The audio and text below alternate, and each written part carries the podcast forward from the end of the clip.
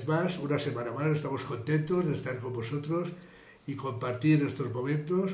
Sabemos que estáis deseosos de, que este programa llegue hasta vuestra casa y nosotros nos sentimos felices de que verdaderamente sea, sea así. Y hoy vamos a traeros un tema que creo que es muy, muy, muy interesante. Bueno, interesante lo son todos, si no, no lo traeríamos. Digo, pero el de hoy creo que de una forma muy especial. El título de nuestro programa de hoy es ¿Solo amigos? Y lo hacemos en pregunta, ¿solo amigos? Pero me pregunto, ¿qué quiere decir solo amigos? Ah, pues, hola, buenas, ¿cómo estáis? Pero es una reflexión que cuando vemos a un hombre y a una mujer juntos, cuando conversan amigablemente o cuando se están haciendo confidencias, Siempre hay quien piensa, ¿solo son amigos? A ver, Ana, ¿qué, quiere decir eso? ¿Que la gente es mal pensada? No, no, a ver, yo solo he expresado lo que oigo por ahí. Y esos comentarios, que se oyen, me han llevado a pensar en esa pregunta. ¿Pueden ser amigos realmente un hombre y una mujer, o un chico y una chica, amigos de verdad o solamente pueden ser conocidos, o solamente pueden ser compañeros sin tener realmente la confianza que tienen los amigos? Que yo sepa, tú eres una mujer. Sí. Y que, yo ¿eh? Total. Y, que yo sepa, al menos esto le dijeron a mi madre, yo soy un hombre. Somos amigos, ¿no? Total, exacto. Y ya está. No, entonces la pregunta que hay, ¿pueden ser amigos? Sí, porque tú y yo lo somos, ¿no? Pero bueno, iremos descubriendo más cosas a lo largo del programa, ¿no? Pero a ver, antes de continuar con el tema, nos tendríamos que preguntar ¿Qué es ser amigo de verdad? Eso te iba a contestar cuando has dicho tú y yo somos amigos, sí que lo somos de verdad. Ah, bueno. iba a decir, ah, sí, sí, pero de mentira. Los amigos son amigos de verdad cuando realmente no existen barreras en su amistad cuando pueden explicarse cualquier cosa siendo conscientes y sabiendo que el otro no va a tomar a mal eso que le estás explicando. Eso es lo que es realmente ser un amigo o una amiga. Es realmente lo más bonito que se puede tener en la vida. Es que yo creo que incluso hoy en día usamos la palabra amistad muy sencillamente. O sea, lleva, se ven cinco minutos y cuando te presentan a alguien conocido, eh, mira, te presento a mi amigo. Incluso hay gente, hoy en día, también depende de qué, de qué costumbre, de qué país, que muchas veces te dicen, hola amigo, hola amigo, y es la primera vez que, te, que, os veis. ¿no? Entonces yo creo que la amistad está un poquito mal usada, mal empleada en muchas, en muchas ocasiones. Supongo que esto a lo largo del programa irán saliendo. ¿no? Y precisamente pensando en esto te quería hacer una pregunta. Si esto es tan bonito como lo planteas, ¿por qué no puede existir entre un hombre y una mujer la amistad? A ver, es de sobras conocido, Dani, por favor, que un hombre y una mujer por naturaleza se atraen. Por naturaleza, no hablo de amistad, por naturaleza física. ¿Y eso es malo? No, en absoluto, eso es precioso.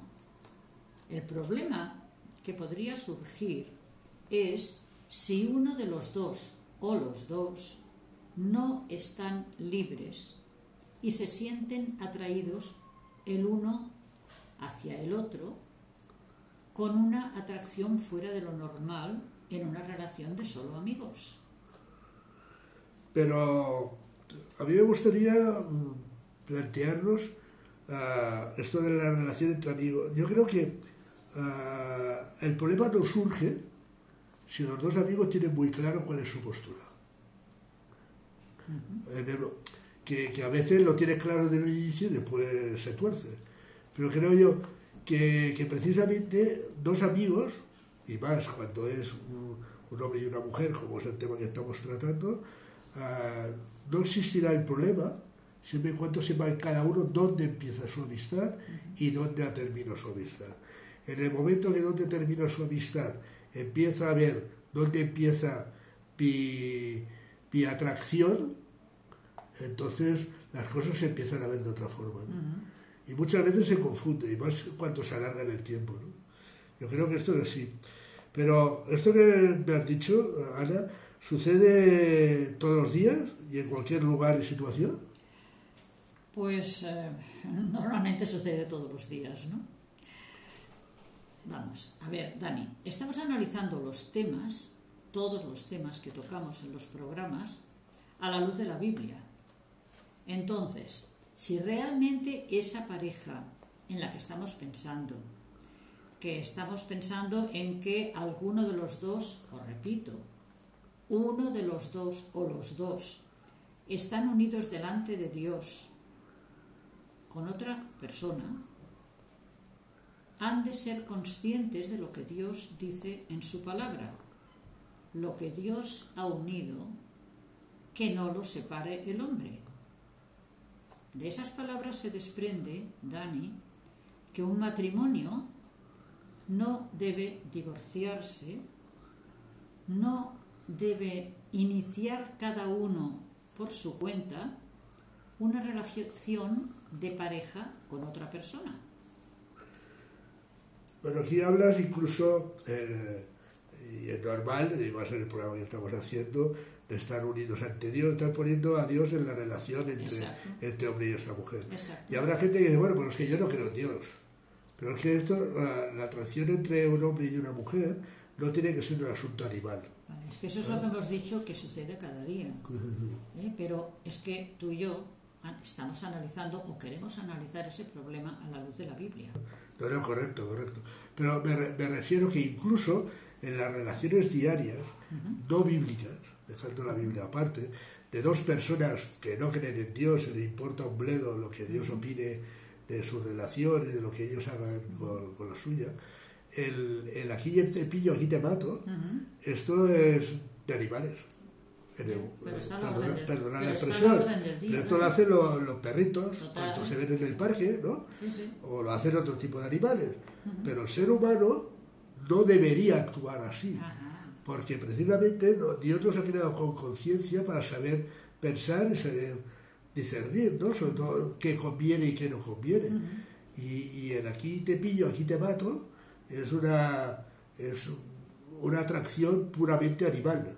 Total. No puramente humana. Es, un sexo puro y duro. Sí, y, después de, de, haberte, de haberte acostado con la persona le preguntas, por cierto, ¿cómo te llamas? O sea, no sabes ni cómo te llamas, ¿no?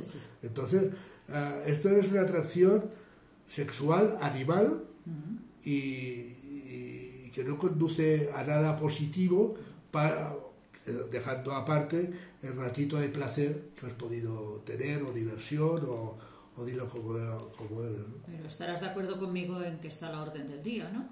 Claro que sí. Es el día a día de muchísimas personas. Claro que sí. Uh, claro, te, creo que te refieres a todo aquello que se someten el día y el día de la boda, ¿no? Claro, a eso me refería. Fidelidad en el amor, cuidarse de la enfermedad y en la salud, en la riqueza y en la pobreza. Exacto. Eh, o sea, si una persona realmente hizo esa promesa de todo corazón, de ninguna manera, de ninguna, va a querer dañar a la persona con la que está unida. Por tanto, si analizamos lo que es el amor según la Biblia, volvemos a lo mismo, según la Biblia, podríamos leer entonces qué es lo que dice la Biblia en cuanto al amor. Y entonces, si realmente lo leemos, estaremos seguros de no equivocarnos cuando estamos hablando de amor entre dos personas.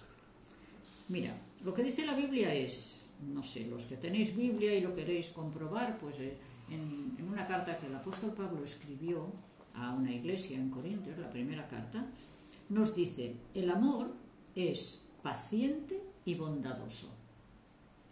El amor no es celoso, no es fanfarrón ni orgulloso no es ofensivo, no exige que las cosas se hagan a su manera, no se irrita ni lleva un registro de las ofensas recibidas, no se alegra de la injusticia, sino que se alegra cuando la verdad triunfa.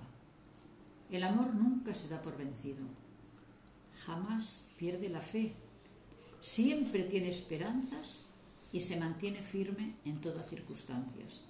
Ahora nos iría muy bien, Dani, pero no la tenemos, aquella canción de Perales que habla precisamente del amor y está cantando exactamente todas estas frases que acabamos de leer. Algún día la podemos poner. Sí, sí. Cuando avancemos un poquito más en la cuestión técnica, es que ahora no tenemos, no que no tengamos la canción, la canción la tenemos, lo que no tenemos es la posibilidad de ponerla. ¿eh? Pero, pero bueno, esto se solucionará. Por tanto, ¿eh? claro, por tanto, Dani, después de esta definición, en lo único que se piensa, pensando en el amor, es en la felicidad del otro o en la felicidad de la otra.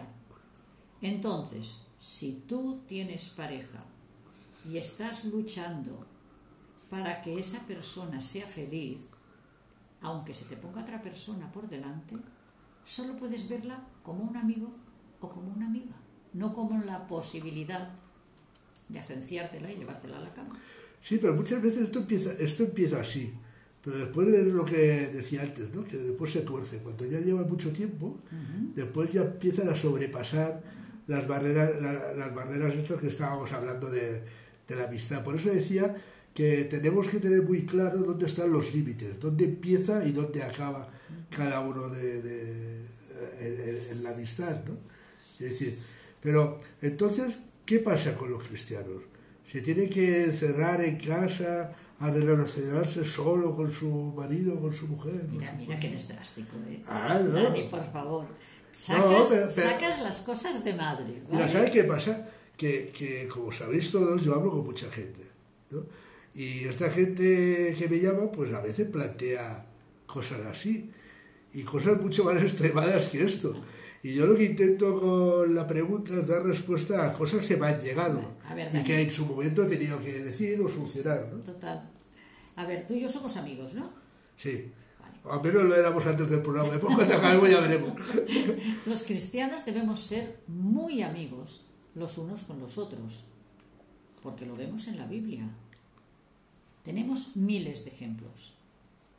Cuando Jesús estaba en la cruz, se nos dice, nos dice el Evangelio, que María, su madre y Juan estaban al pie de la cruz.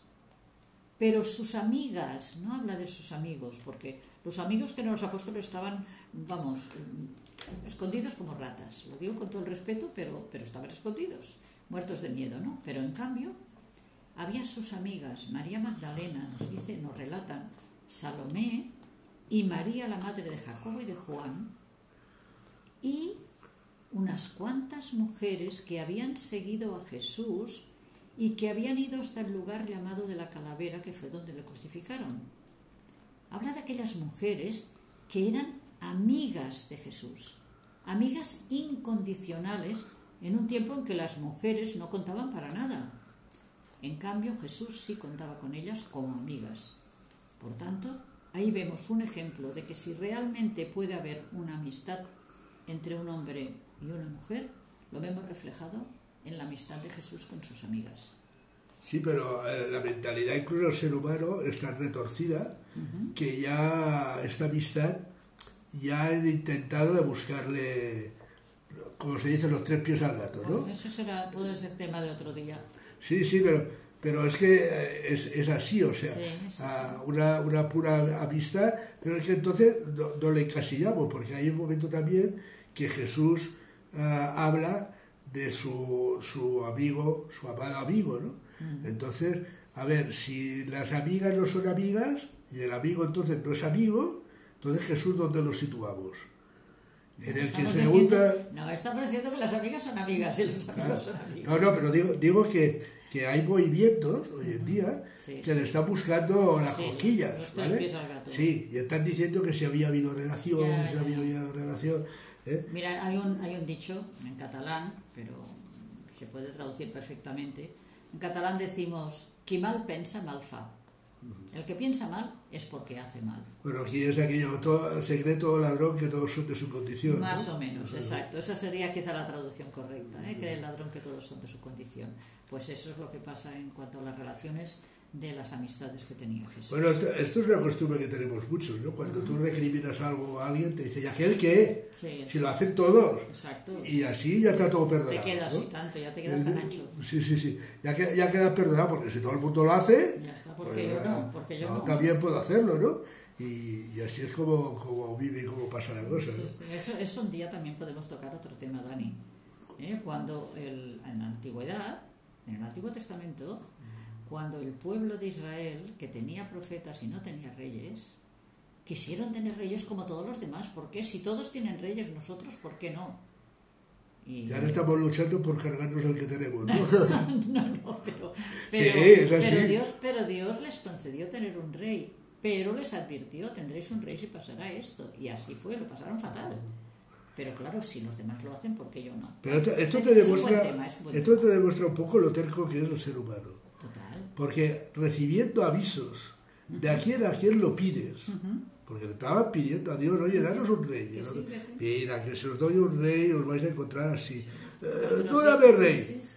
Eh, que, vais a, que vais a tener este problema. Pero tú dame rey. ¿Eh? Y después se encuentra como se encuentra. Y a lo largo del Antiguo Testamento hay cantidad de advertencias a través de los profetas eh, y a través de Dios hablando a su pueblo que no han hecho caso y que después han vivido las consecuencias. Y entonces sale aquellos que, uy Dios, qué malo es. No, pero se te estaba avisando un puñado de años. Te estaba avisando un puñado de años. Entonces, ¿qué quieres? no? Eh, Entonces, me gustaría hacerte una pregunta. ¿Qué pasa entonces en la actualidad, dos mil y pico de años después, cuando un amigo y una amiga que están trabajando juntos, que se tienen que ver por circunstancias, que realmente se caen muy bien, que son capaces de explicarse hasta sus intimidades, pero que de golpe se dan cuenta que se sienten atraídos y se llegan a desear sexualmente? Realmente. Te lo he puesto difícil, ¿eh? No, pero a ver. Si los dos están libres, Dani, no pasa nada. Pero si uno de los dos, o los dos, ya tienen un compromiso, ya están viviendo con su marido o con su mujer, entonces las cosas cambian, que es lo que hemos comentado hace un momento. ¿Pueden seguir siendo amigos? Sí. Pero precisamente porque son muy amigos, incluso pueden llegarse a confesar que tienen un problema de atracción. Porque puede tenerlo uno de los dos solos o los dos. Y si realmente son amigos, se lo pueden decir. Y que precisamente porque son muy amigos, porque se tienen confianza, porque no desconfían el uno del otro, al ver ese, ese problema que se les está presentando, deben cortar absolutamente esa amistad. Deben dejar de verse. Deben evitarse. Eh, Normalmente pasa al revés. O sea, cuando te No, encuentras, cuando te encuentras de que te sientes atraído, es, es la novedad. Qué bien me lo y él paso, te, y él te dice, no, yo también. Pasa una cosa, o, o viven una doble vida, so- hablo del caso de que ya estén atados, ¿eh? por un lado otro, o viven una doble vida, que hay gente que le dura años viviendo esta doble vida, engañando a su, a su pareja. ¿eh? y, o uh, los más decentes No, cortan con la pareja. Los que quieren Ah, vale. Cortan con la pareja para irse con la otra. Ya, ya. Y, y yo ¿O más de una vez... otro o con el o otro? con el otro, sí. Yo, yo más de una vez he pensado, ¿dónde está el atractivo? Y el atractivo es envolver aquel noviazgo que has abandonado. Es decir, aquel eh, eh, ir a esperar a la salida del trabajo, eh, aquel beso clandestino, aquel ir a pasear por el parque. Ya, ahí, Todo esto se ha te, ido. ahí se te notan las canas ya, ¿eh? porque aquí lo- ahora lo del beso clandestino se lo dan sin ser ni siquiera pareja. Sí, sin ser ni siquiera clandestino. No, pero, pero son cosas de aquellas que, que te, te gusta volver a revivir. Quiero decir, ¿cuántas veces has ido a buscar a tu pareja a la salida del trabajo, a la salida de la universidad? y, y, de- y después, una vez eres pareja, sea casado, sea pareja de hecho, sea todo esto se enfría, ya no la vas a buscar, ya no... no le presta las atenciones que le prestaba. La monotonía, ya, Dani, ya- la claro, monotonía. ya, ya no tiene los detallitos que tenía, no salís a comer tan seguido como salíais a comer o a cenar. Y, y entonces, ¿qué pasa? Que con esta otra amistad que ha sobrepasado la barrera, empiezan a encontrar, empiezan a revivir todo este noviazgo ah, que, que has dejado, que has dejado pasado con, la- aparcado con el paso del tiempo. Es que de hecho, a ver, el tiempo del noviazgo creo que es uno de los más bonitos que existen. Yo recuerdo, no, es igual, recuerdo una anécdota de ¿Cómo que alguien, es igual? alguien que me decía, ¿no? aquí se se acaba. alguien que me decía, dice, es que cuando, cuando somos novios o cuando tienes novia, a lo mejor la novia te dice, ay, es que realmente tienes una cara que parece el fondo de una olla sucia. Y, y tú piensas, me lo decía un chico, un compañero, y tú piensas, ay, qué bien me lo ha dicho, en vez de enfadarte. O sea Bueno, que es así, yo todo me acuerdo- te parece bien, todo es bonito, todo es... Yo, yo- yo otra- había escuchado una especie de, de chiste que cuando uno es pareja de una mujer dice, ay, ¿de quién es esta pequita que tienes aquí al lado del labio?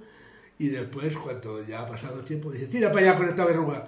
Pues, pues algo, algo así está, algo así está pasando. ¿no? Algo así. Venga, vamos a centrarnos en el Venga. tema. Venga, céntrate, Dani, que te vas por los cerros. No, que va, que va, que va. Todo, todo en, en los programas todo tiene un porqué.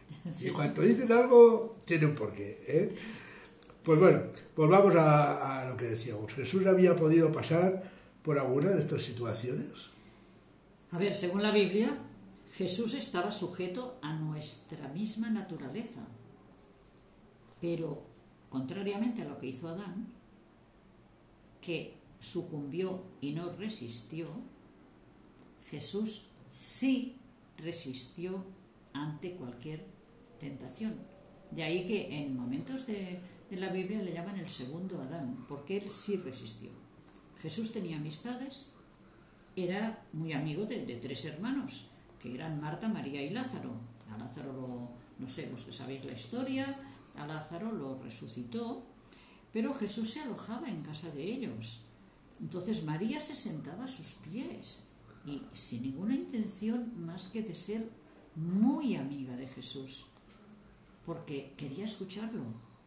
Marta le servía, pero le servía con un amor auténtico, un amor fraternal. El amor que en la Biblia se llama amor ágape. Es el amor entre amigos. Es ese, ese es el amor que Dios quiere que tengamos. Y es el amor que debemos practicar los hermanos que somos hijos de Dios. Es ese amor que tenemos que tener entre nosotros. Ese es el amor que se llama ágape. Pero también la Biblia nos habla de otro amor, que se llama eros. Pero ese amor eros, como tú decías hace un momento, es el que está reservado para el matrimonio, el que se debe conservar, aunque sea intentando evocar los recuerdos que tú acabas de decir de cuando le llevabas una flor que a lo mejor la habías cogido del campo porque en aquellos momentos no tenías ni siquiera dinero para irte a una floristería a comprársela, pero es igual, se la llevabas con todo el Pero la flor más bonita que ha creado el campo. Exacto. No, pero tú incluso aquí haces una aclaración que la gente nos dirá, qué antiguos sois. Sí, claro, tenemos una cierta edad, entonces sí que es verdad. Pero dice que está reservado para el matrimonio. Ya habrá muchos que te escucharán de dónde va. esto? Hablamos lo que dice la Biblia, ¿eh? no Sí, lo sí. que a nosotros se nos ocurre. Ya, ya, pero quiero decir... A ver, eh, tentaciones tenemos todos, los más y menos santos. Sí. O sea, bien el que me diga que, eh, ay, es que yo jamás, jamás he mirado a otra mujer, especialmente, quizá eso es más, más normal en los hombres, ¿no? Jamás he mirado a otra mujer que no sea mi mujer. Jamás he pensado en otra mujer. Mm, Pues yo, te voy a decir- yo le diría, mm, pues mira, lo siento, Ah, estoy lo descubriendo ¿no? un mentiroso, ¿no? Lo Lo estoy descubriendo mentiroso, ¿no? Yo me acuerdo de un jefe que, que él sabía que era cristiano, incluso a mí me llamaba el pater. Ajá. Eh, Habla con el pater, ves con el pater, me llamaba pater. E incluso, es más, cuando hizo los 50 años de casado, quería que yo, yo los volviera a casar y yo Ajá. que no estaba, yo no tenía ninguna categoría Claro. para poderlos volver a casar, ¿no? Y él me decía, oye, ¿en tu religión se permite mirar a las mujeres? Digo, mira, digo, esto pasa como los museos, con lo- como los museos. Puedo mirar los cuadros, pero no me los puedo llevar a casa. Muy bien. Y aquí pasa, respuesta. aquí pasa eso, ¿no? Quiero decir, eh, yo puedo mirar a la mujer, pues, igual como puedo mirar a un hombre y, y ver en él pues, cierto atractivo, una belleza, una forma de vestir, una elegancia, pero que no puede hacer llevártelo a casa. Pero incluso un deseo. Y eso no es pecado. El pecado es no solamente desear, sino llevar a cabo ese deseo. Claro. Bueno, entonces con eso la Biblia también nos dice que una vez lo has tramado, eh, ya has pecado. ¿eh? Una vez ya montas tu propia fantasía con aquel hombre, con aquella mujer, quiere decir... Eso sí, eso sí que es un tema que lo podemos tratar. Este, este Porque, tiene... porque ahí nos lleva el, el apóstol Santiago, en su epístola, en su carta, ahí nos lleva a decir, a ver, primero entra el deseo, después el deseo se fragua como si fuera, como si fuera un, un feto en, en, en, la, en la barriguita de una mamá, pero después se da luz el deseo. Entonces, ¿dónde hemos de cortar? Cuando se fragua el deseo, o sea, cuando tenemos el deseo, cuando ya ese deseo está tomando forma, eso que tú dices, ¿eh? que ya toma forma y, y te lo estás imaginando, o realmente para no llegar a que el deseo... Esto se- tiene, esto es tienes que ponerle límite, ¿no? tienes que ponerle Exacto, exacto. el, el parón, Ahí, ¿no? ahí decir, está. ah, tú puedes contemplar la belleza de un hombre, de una mujer, pero cuando esto lo llevas más para allá Exacto. y empiezas a fantasear con, con este hombre, esta mujer, o con su belleza, o con su cuerpo, etcétera, pues entonces ah, ahí tienes que saber poner no las, por- bíblicamente no vas por buen camino. las limitaciones. ¿eh? No hablamos de, de lo que la gente pueda pensar o hacer normalmente, pero bíblicamente no vas por buen camino. Y aquí estamos en, No para, Programa. contentar a- no para contentar al público, sino para decir lo que la Biblia en dice. un ¿no? programa donde analizamos qué es lo que la Biblia me dice en cuanto a este tema. Sí, pero tú ah, ahora hablabas de, del amor agape. ¿Y, y cómo, cómo se practica esta, este amor? A ver, pues mira, mm, te lo voy a llevar a una frase, una frase que es muy conocida y que es muy popular, que nos dice, lo que no quieres para ti, no lo quieras para nadie. ¿Te parece bien, Dani, esta frase? Ah, eh, es, pe- es perfecta, yo creo, que- yo Ah, creo no, que no, sí. te- ¿sí? Porque a sí. ver, te la vuelvo a repetir, ¿eh? Lo que no quieras para ti, no lo quieras para nadie.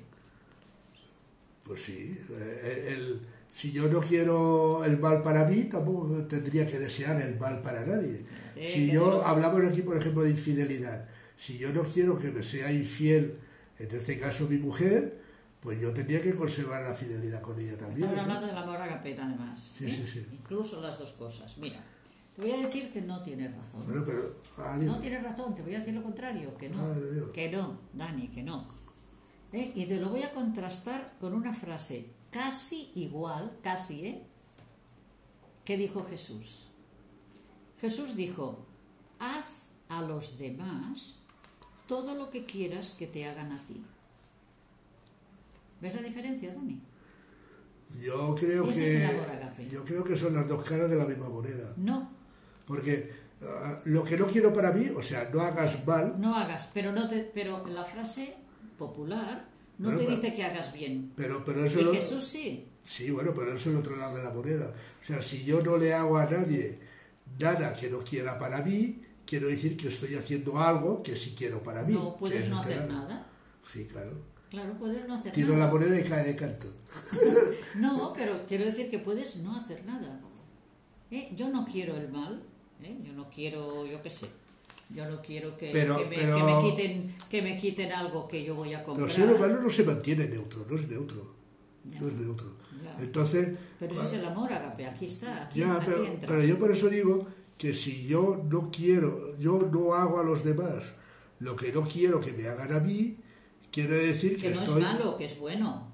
Sí, sí. Es no, no, es que debes pero hacerlo. es que es mejor lo que dice Jesús. Pero claro, Que tú debes eso, hacer a los demás lo que quieres que te por hagan. eso, por eso te digo, por eso te digo que son las dos caras de la misma moneda. Porque una conserva un estado pasivo, que es no hago, Exactamente. y el Pero otro Jesús no es conserva- pasivo. Jesús y el no otro pasivo. co- conserva un estado activo. Claro, Jesús ¿eh? es activo. Pero exacto. son las dos caras de la misma moneda. Más o sea, o menos. no hagas mal, haz bien. Es lo que te está diciendo. Más o menos. O sea, el mal que no quieres para ti, no lo hagas a los demás. Ya. El bien que sí te gusta para ti, Pero hazlo eso no lo dice demás. la gente, eso solo lo dice Jesús.